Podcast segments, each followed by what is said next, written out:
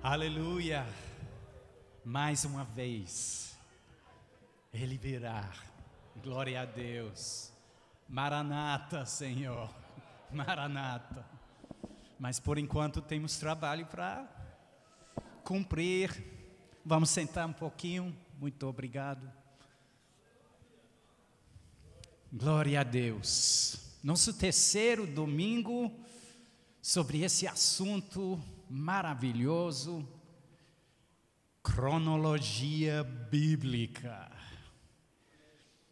O desejo surgiu no coração do nosso amado Maneco, depois da pregação do Marty Blackwelder durante o acampamento.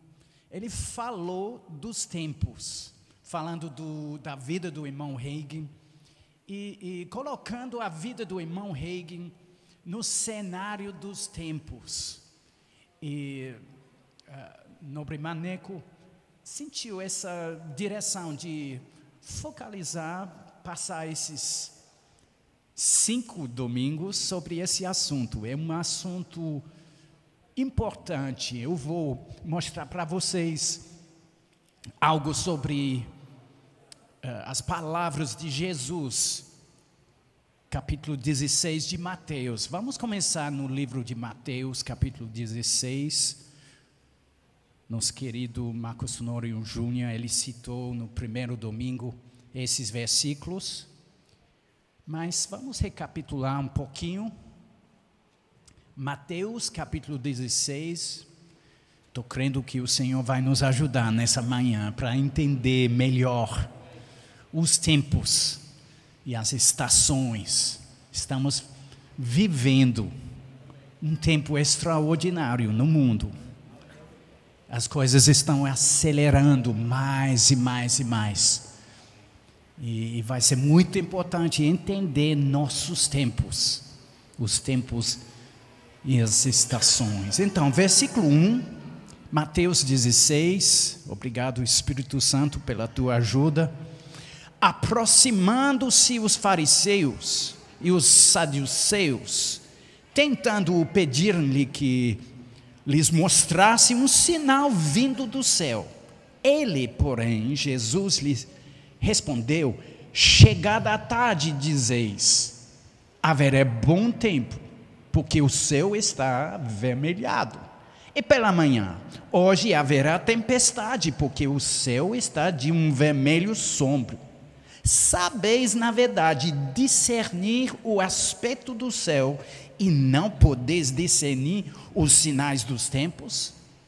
Uma geração má e adúltera pede um sinal forte, Jesus, e nenhum sinal lhe será dado senão o de Jonas.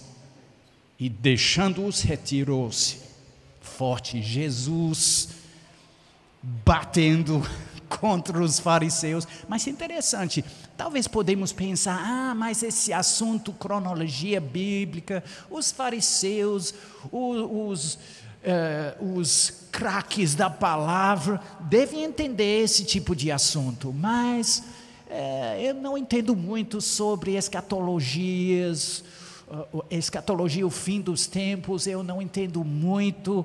Mas vamos para Lucas, Lucas 12. Lucas 12. Bem semelhante essa passagem, Lucas 12, mas um pouco diferente. Eu vejo o Senhor puxando a orelha da igreja nesse momento. Então, puxa, Senhor, puxa. Amém? Versículo uh, ah, 54, Lucas 12, versículo 54. Lucas 12, 54. Disse também às multidões. Interessante, não somente os fariseus, saduceus, os craques da palavra, mas ele está falando, disse também às multidões.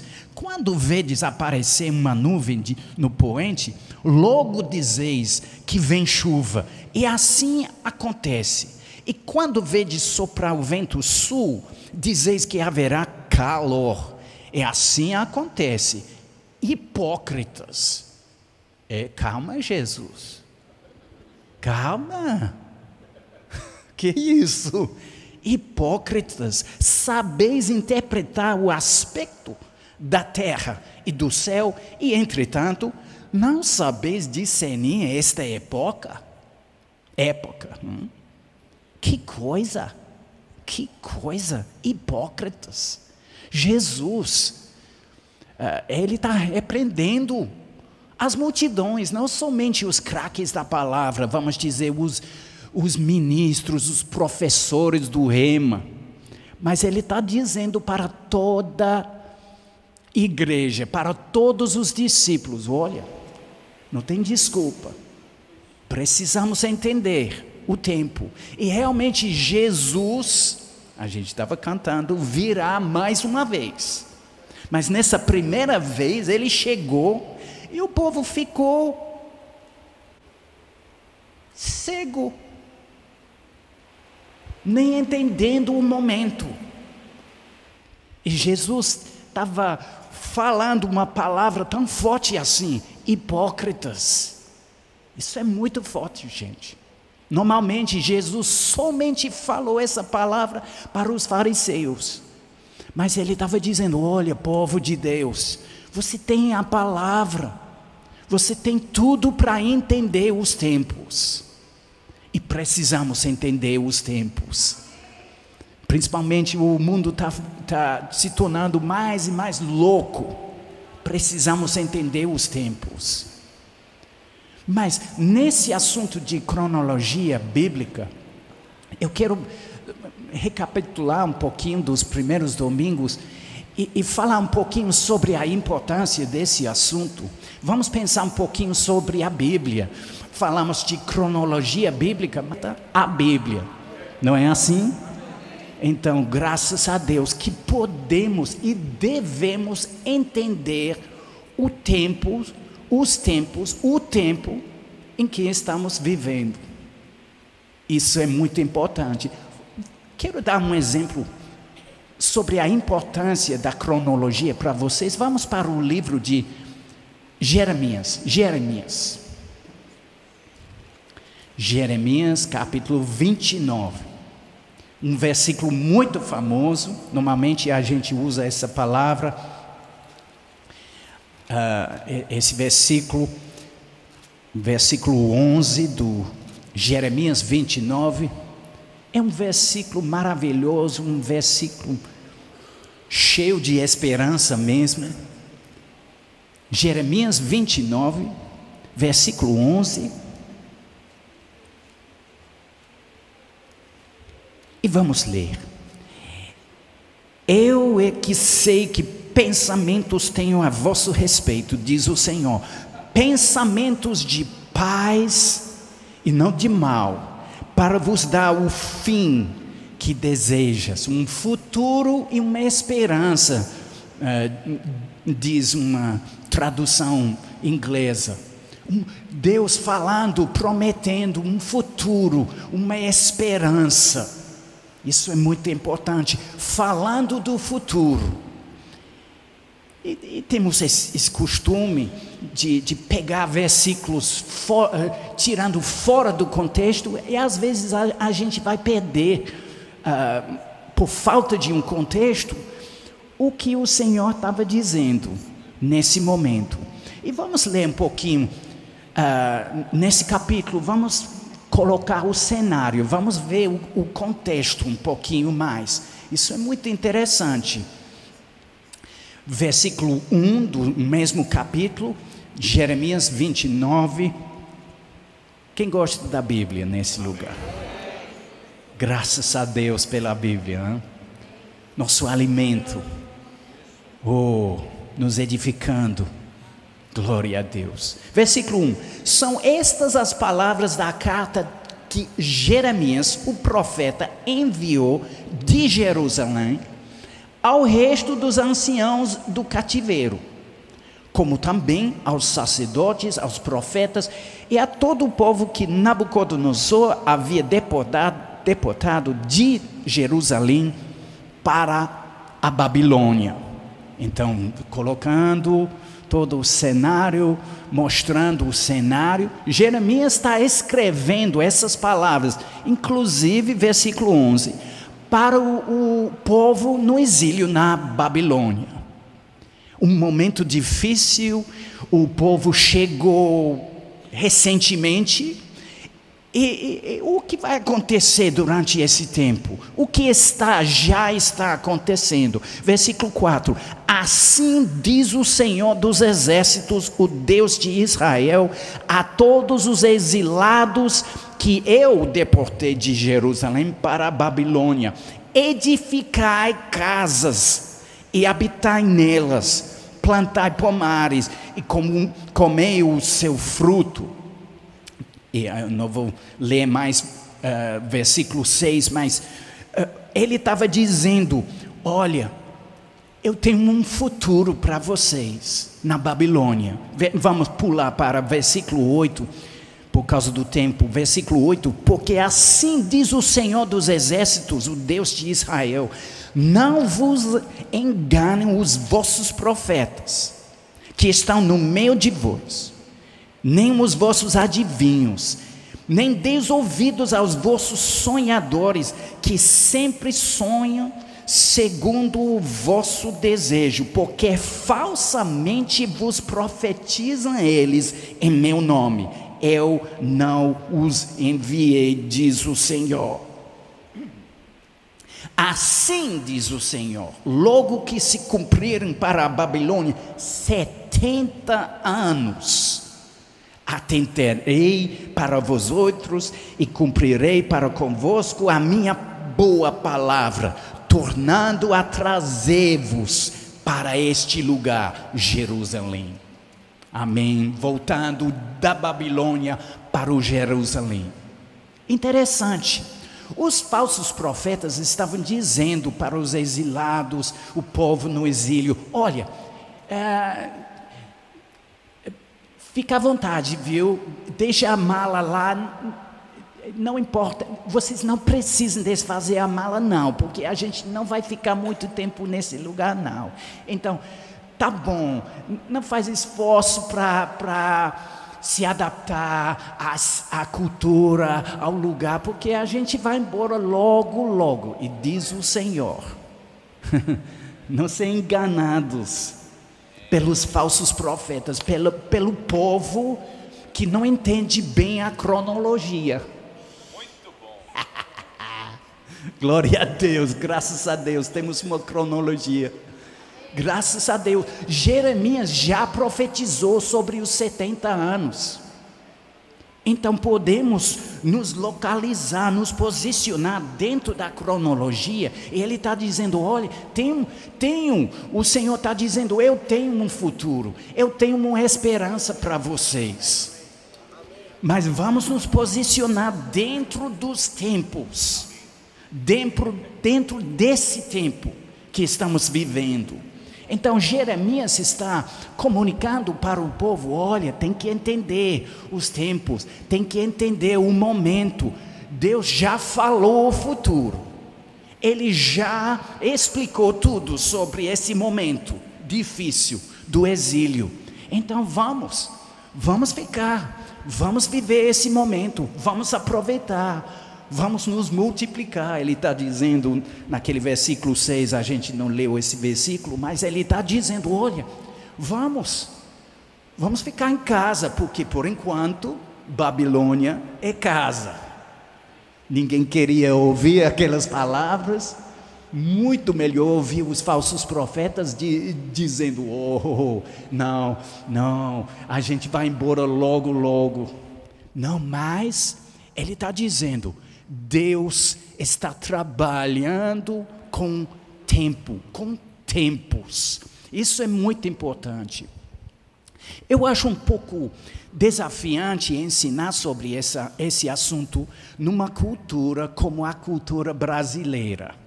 E não é por acaso que uh, uh, pastor Derek Walker, da Igreja Bíblica de Oxford, uh, ele se tornou, eu posso dizer, provavelmente o craque da cronologia bíblica no mundo inteiro, porque ele é filho de um inglês e filha, uh, filho, uh, filho da, do pai inglês e de uma mãe suíça. Podemos pensar. Pensa num povo o britânico uh, pensa muito sobre tempo, mas o suíço é outro nível. Outro nível o suíço. Amém?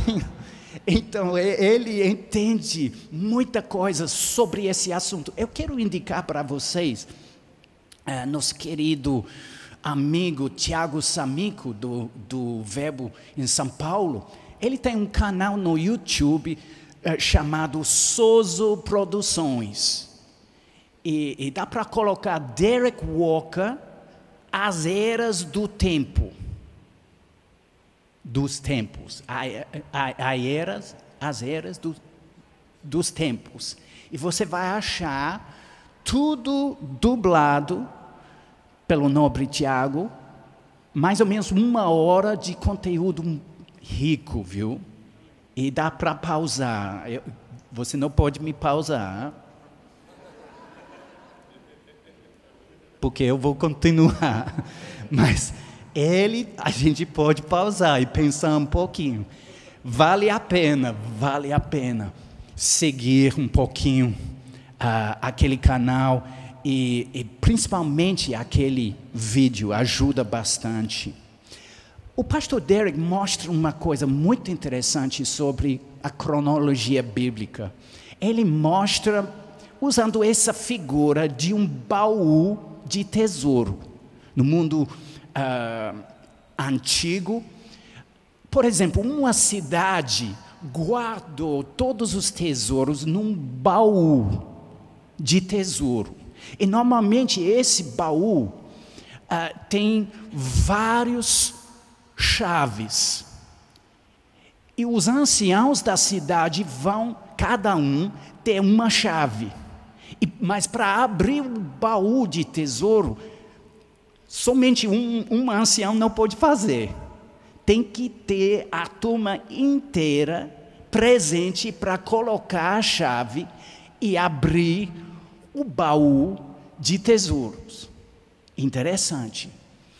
Estudando esse assunto da cronologia bíblica, precisamos entender as chaves, não somente uma chave. Infelizmente, durante a história da igreja, temos muitos exemplos de pessoas que, que, que ficaram empolgados com esse assunto, mas por falta do, dos chaves, todas as chaves, eles tentaram abrir o baú de tesouro e é, uma porcaria, viu?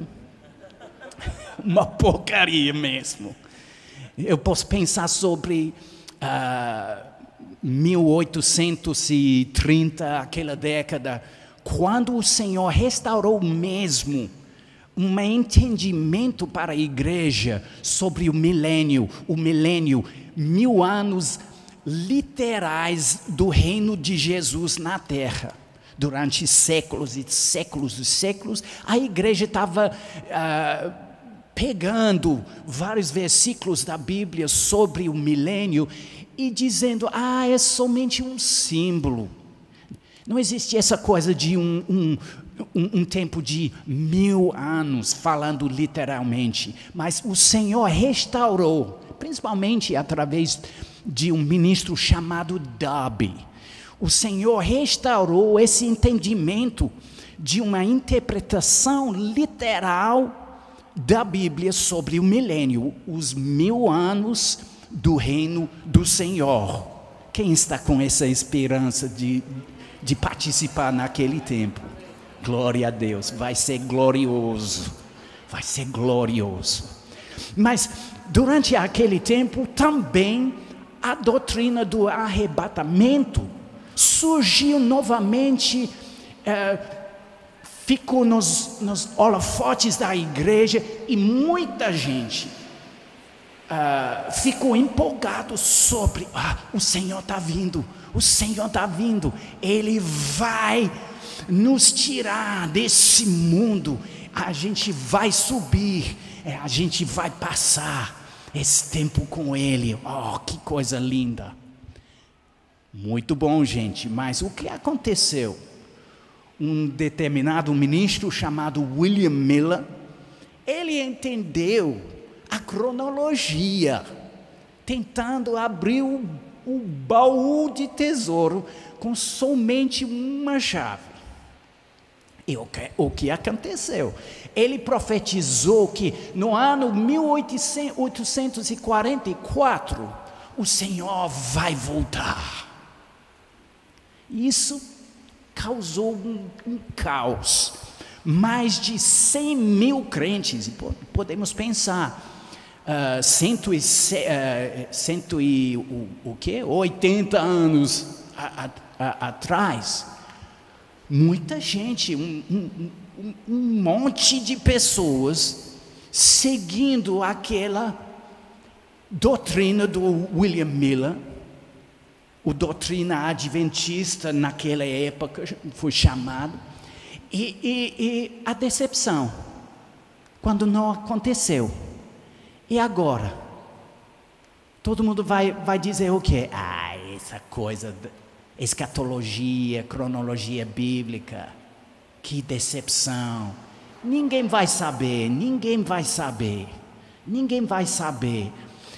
Aconteceu recentemente na década de 70, aconteceu na década de 80 também, e também da década de 90, pessoas profetizando a volta do Senhor. E mais e mais vezes, mais vezes, mais vezes, decepção. Eu, eu, eu vejo como, de uma certa forma, isso está trazendo para o corpo de Cristo um, um, um tipo de resistência. Eu não quero ouvir mais. Não estou falando dessa igreja, não. Mas uma resistência sobre esse assunto. Ah, tanta gente profetizando a vinda do Senhor, colocando datas e nunca acontece. Então a gente vai deixar tudo isso ao lado, o Senhor sabe de tudo, então vamos deixar. Mas não vamos ao outro extremo. Vamos em, entrar no equilíbrio e vamos entender as chaves, as chaves, tem chaves para abrir o baú de tesouro sobre cronologia bíblica, para entender nosso momento e como podemos viver nesse momento crucial, essencial para nós, podemos ganhar muitas almas. Num momento assim, nesses próximos anos, vai ter uma colheita das nações, mas para um povo que está já posicionado para trabalhar com o Senhor nessa colheita, tá bom? Então vamos, vamos agora para um uh, Novo Testamento e vamos pensar um pouquinho sobre as chaves primeiras. Vamos para o livro de 1 Coríntios, 1 Coríntios, capítulo 15, e versículo 4. 1 Coríntios, capítulo 15, e versículo 4. Para vocês que, que já estão seguindo esses estudos, nesses últimos dois domingos, a gente já falou sobre duas chaves essenciais para entender a cronologia bíblica. A primeira chave é entender uh, a semana de criação, seis mais um, seis dias e mais um dia de descanso. Logo no início da Bíblia, no primeiro capítulo, o Senhor está dando uma chave muito importante para entender como ele trabalha com o tempo. Ele trabalha com seis mais um, falando de dias, mas isso vai nos levar para a segunda chave que com o Senhor um dia é como mil anos segunda chave. Juntando essas duas chaves, podemos entender, isso foi mostrado nos últimos domingos, que Deus está já com esse plano dos tempos, planejando os tempos, planejando milhares de anos. Ah, desde o início, antes do início, o Senhor vendo e planejando. E Deus está trabalhando nesse negócio que chamamos tempo, dessa forma: seis mais um. Interessante, durante o, o tempo de Stalin, os comunistas, década de, uh, de 30 na Rússia, eles tentaram mudar a semana para 10 dias, em vez de 7. Funcionou bem? É, é, é. Funcionou não. Nada. E por quê? Porque Deus criou o tempo dessa forma. É nessa forma que o tempo vai funcionar bem. Setes, setes, seis mais um.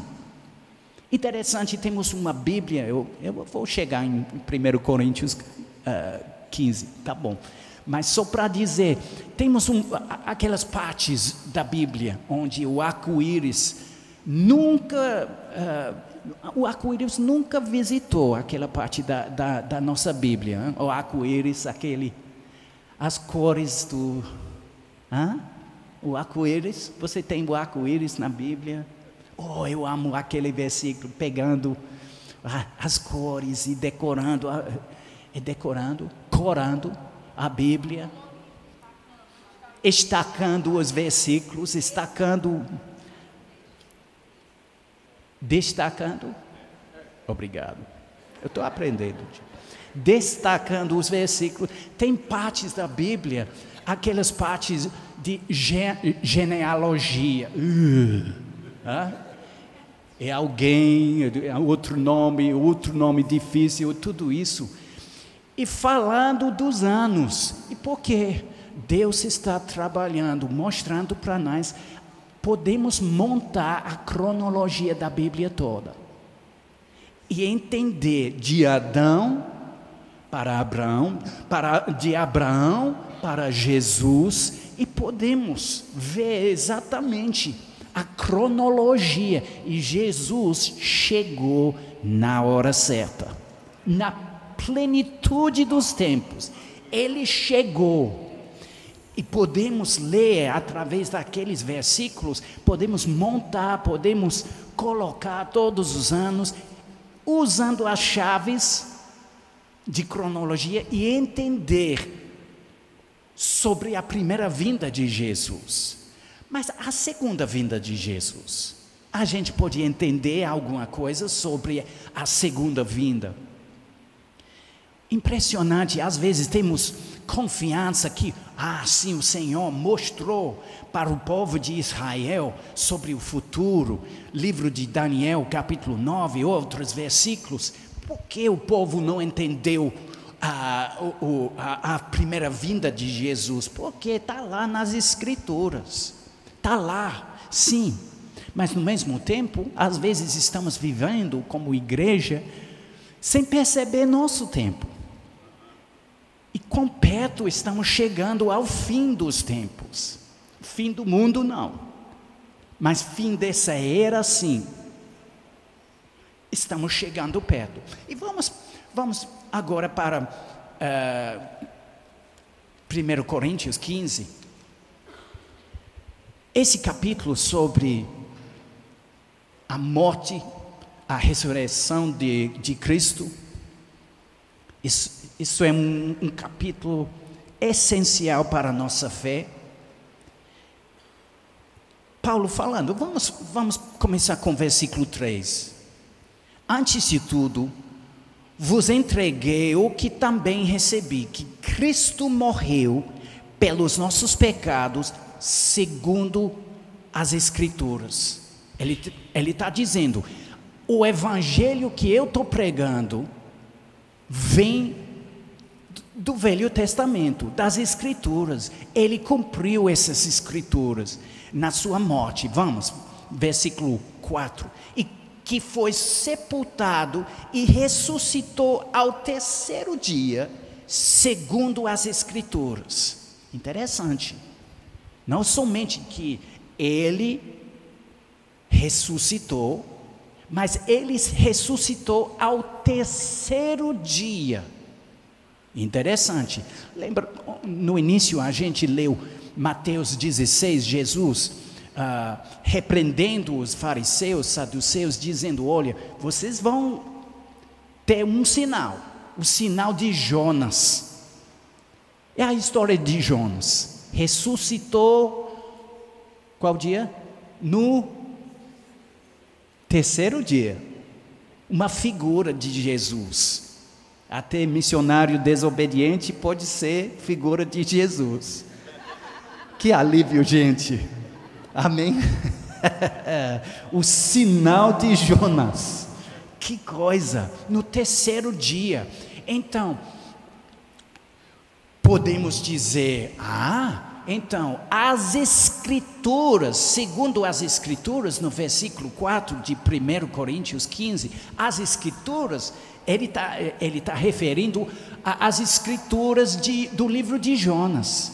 Mas o livro de Jonas não fala exatamente sobre uh, uma ressurreição no terceiro dia do Messias. Interessante. Onde então? Nas Escrituras, teremos um versículo falando da ressurreição no terceiro dia. Vamos para Oséias agora.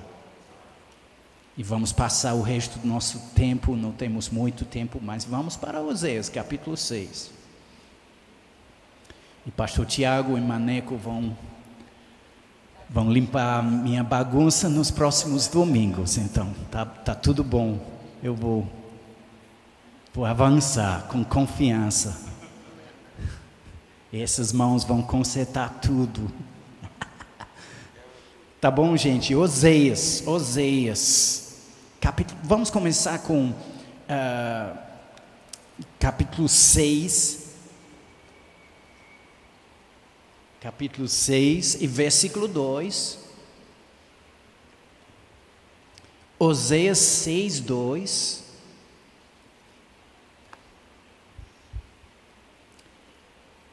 Oséias 6, 2. Vamos ler. Depois de dois dias, nos revigorará. Ao terceiro dia nos levantará e viveremos diante dele. Aleluia. Uma profecia no ano 750 antes de Cristo, uma profecia através da boca do profeta falando no terceiro dia, ah, ele vai ele vai voltar, ser ressuscitado da morte no terceiro dia. Mas muito interessante, vendo esse, esses uh, versículos, esse versículo 2 do Oséias capítulo 6 e 1 Coríntios 15, versículo 4, vemos Jesus, claramente Jesus. Jesus, de acordo com Paulo, cumpriu aquela palavra de Oséias na, naquele terceiro dia, ressuscitado da morte. Que coisa linda. Mas vamos ver o contexto daquela passagem, isso é muito interessante. E, e às vezes eu, eu, eu amo esse, essa figura da cebola, viu? Cebola, você tira tira a casca e, e tirando. Tem vários camadas, obrigado. Palavra fugiu minha mente. Camadas, camadas. Nesse versículo temos várias camadas. Muito interessante nessa passagem. Vamos começar com eh, capítulo 5, versículo 14. Por quê? Para Efraim serei como um leão, e como um leãozinho para a casa de Judá. Oséias 5,14. Para a casa de Judá, eu, eu mesmo os despedaçarei e ir-me embora. Arrebatá-los sei e não haverá quem os livre. Que coisa! Ele está falando sobre o povo de Israel. Ele vai chegar como um leão, um rei. Mas algo vai acontecer e ele vai tratar eles numa forma dura. Eles vão ser tirados tirados da, da terra de Israel. Eles vão. E não haverá quem os livre. Mas versículo 15: Irei e voltarei para o meu lugar. O Messias está tá falando nesse versículo. Eu vou chegar como rei, como leão, mas por um motivo que não vemos claramente na, no versículo 14, ele vai tratar o povo de Israel nessa forma dura. Eles vão perder a terra, perder a, a herança, mas por um tempo somente. Versículo 15: Irei e voltarei para o meu lugar. Falando do, da ascensão de Jesus voltando para casa, voltando para o céu. E agora, o que vai acontecer? Até que se reconheçam culpados e busquem a minha face, estando eles angustiados, ou num tempo de tribulação, cedo me buscarão, dizendo: Vinde e tornemos para o Senhor. Capítulo 6, versículo 1, porque eles nos despedaçou e nos sarará, fez a ferida e a ligará.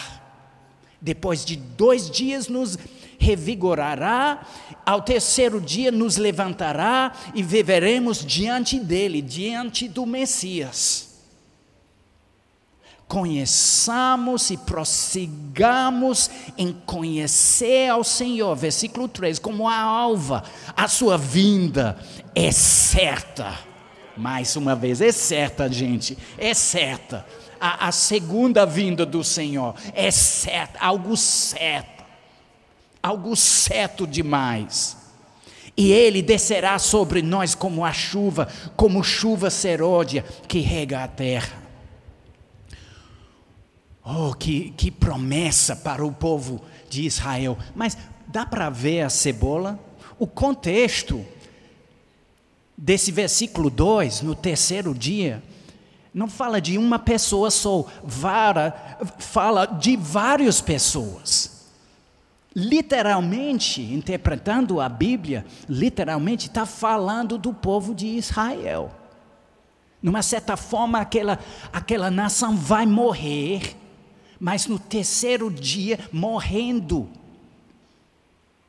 vamos dizer, separado da herança deles.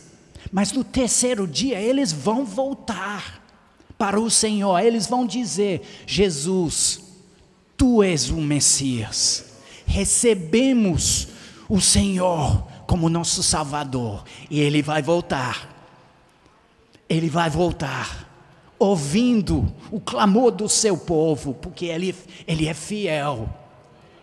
E ele vai cumprir todas as promessas que ele deu para o povo de Israel. Glória a Deus.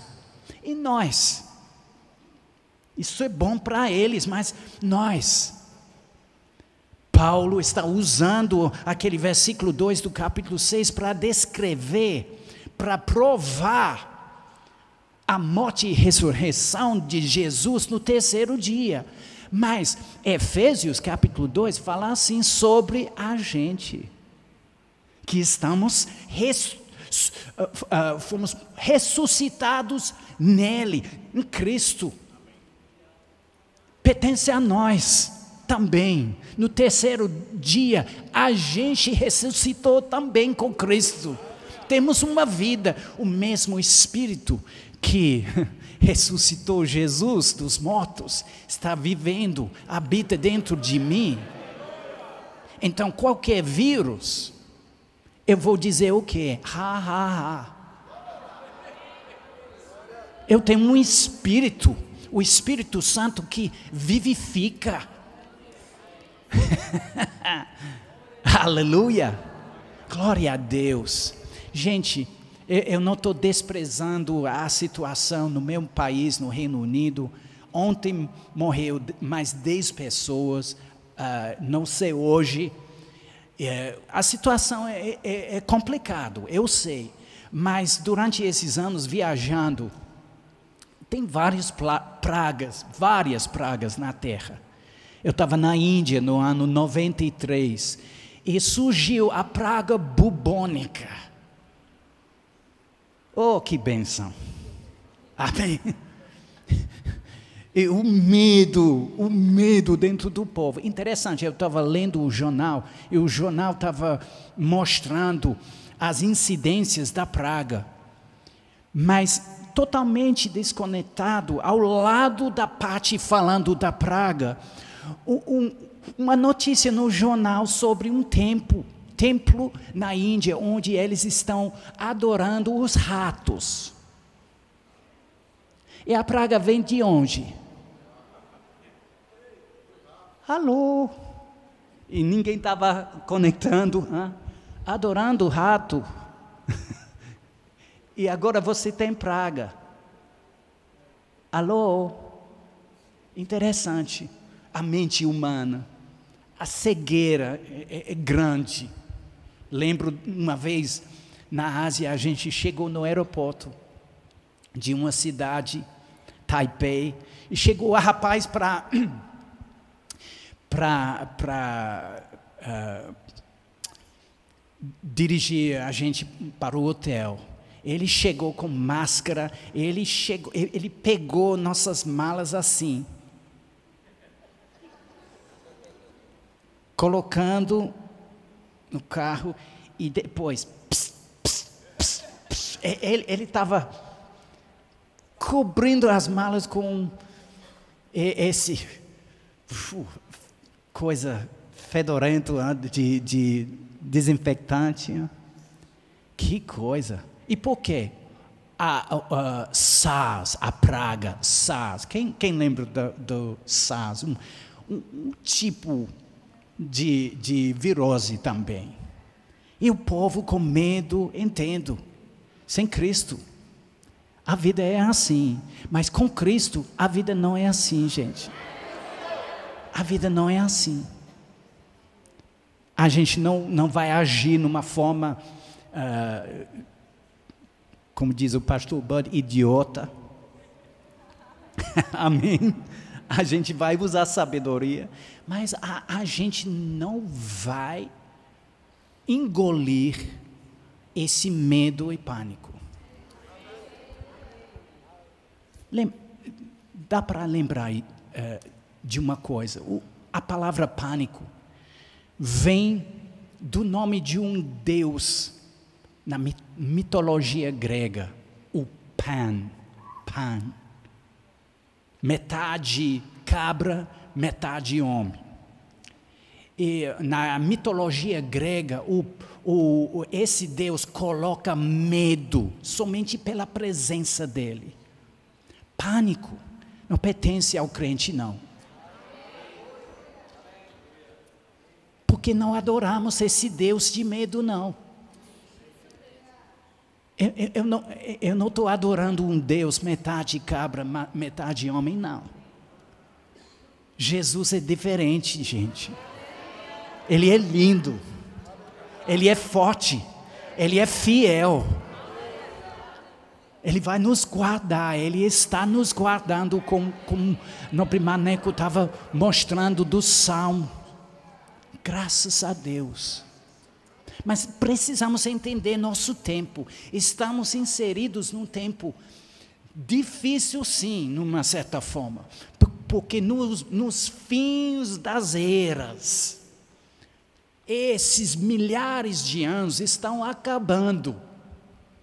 Podemos entender uma coisa: sobre a cronologia, sobre as, as primeiras duas chaves. Vamos pensar um pouquinho. Jesus chegou no fim do quarto dia, vamos dizer, depois de quatro mil anos. Dois mil anos, como foi mostrado nos últimos domingos, dois mil anos de Adão para Abraão.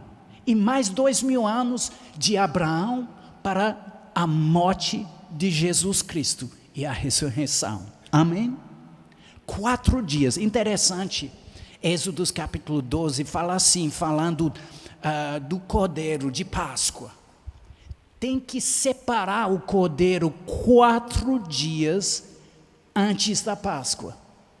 Uma figura para nós, mostrando que o cordeiro de Deus, nosso Jesus, ele foi separado para nós antes do início da eternidade.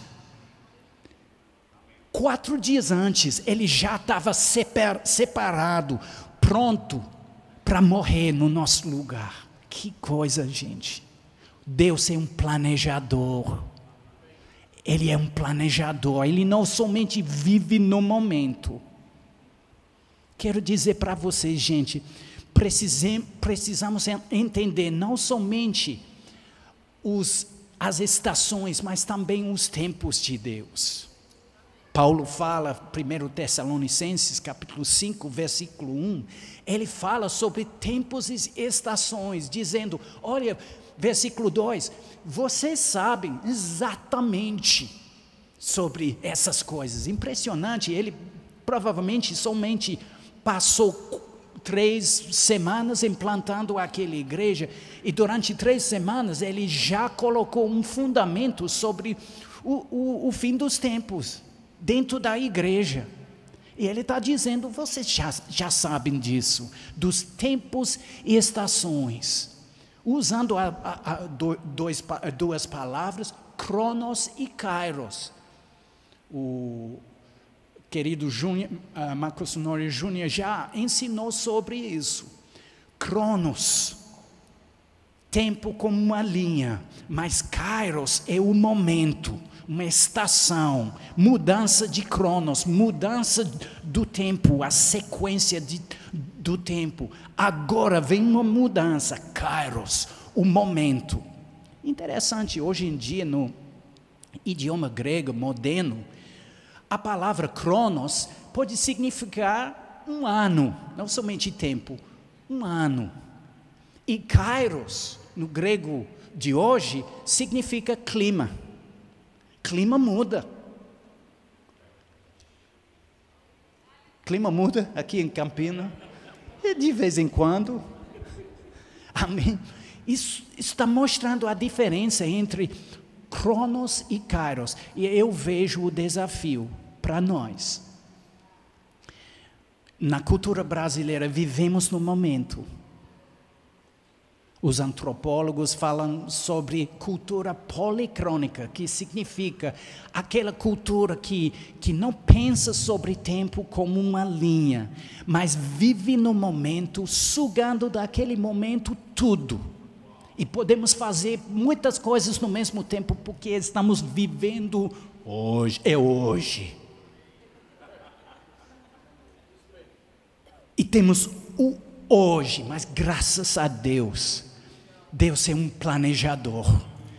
E também, também Ele trabalha não somente nas intervenções divinas, o Kairos, mudando estação, fazendo coisas extraordinárias, mas Ele trabalha como planejador nos tempos também.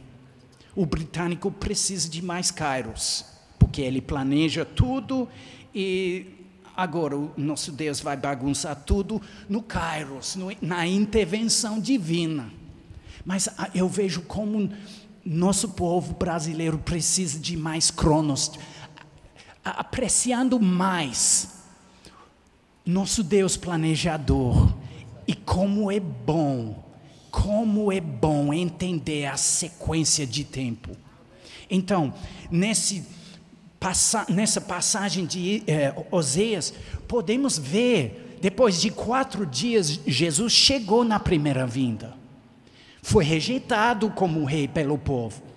Eles sofreram as consequências, tirados da terra. Mas vai acontecer até um momento que eles vão clamar, eles vão receber de volta esse Messias, ele vai livrar deles, vai livrar eles de, desse momento de angústia, de tribulação do versículo uh, 15. E vai acontecer quando? Ao terceiro dia, depois de dois dias usando nossas chaves.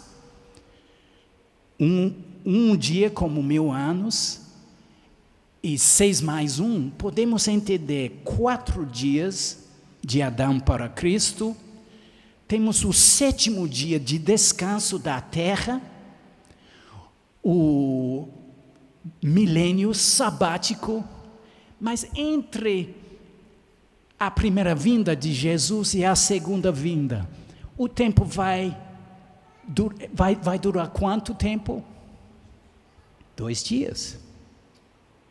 Então, entendendo o momento da saída de Jesus, depois de, da primeira vinda, podemos pensar um pouquinho. Eu não estou eu não estou dizendo a data é assim, gente, porque tem mais chaves para abrir a, o, o baú de tesouros.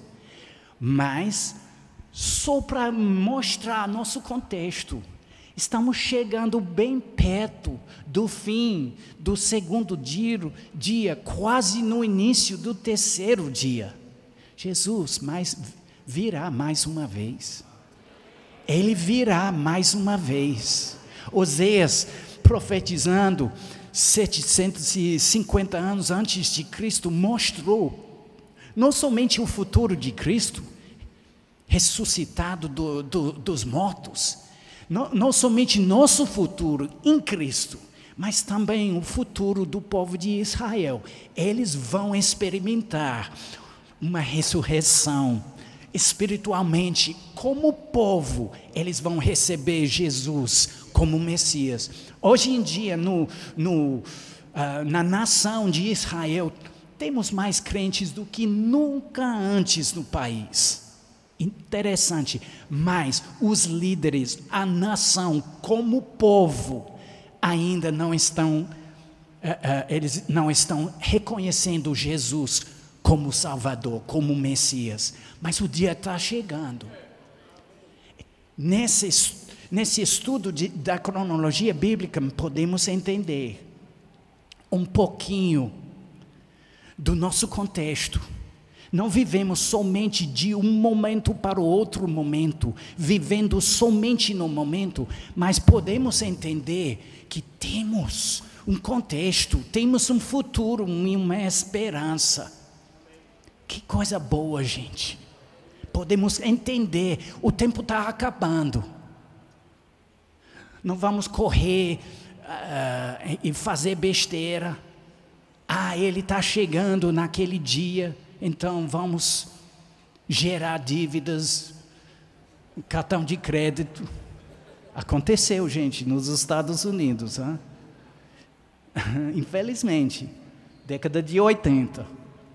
Até o povo, é, tipo, com, com uh, cachorro, gato, matando o, o, os pets. Os animais domésticos, porque o Jesus, Jesus está voltando. Que coisa, gente, que loucura. Não vamos manter um equilíbrio. E no fim, quero dizer assim: até os demônios e o diabo sabem, às vezes, mais sobre os tempos do que os crentes. E que vergonha, gente. Vamos entender melhor sobre esse assunto, porque Mateus 8, 29, os demônios estavam gritando: Ah, você vai, vai, vai, vai nos atormentar antes do tempo? Apocalipse 12, 12 também diz assim: sabendo o inimigo, o diabo, que pouco tempo lhe resta. Interessante. Eles estão sabendo dos tempos. E a gente? Glória a Deus. Vamos ficar de pé?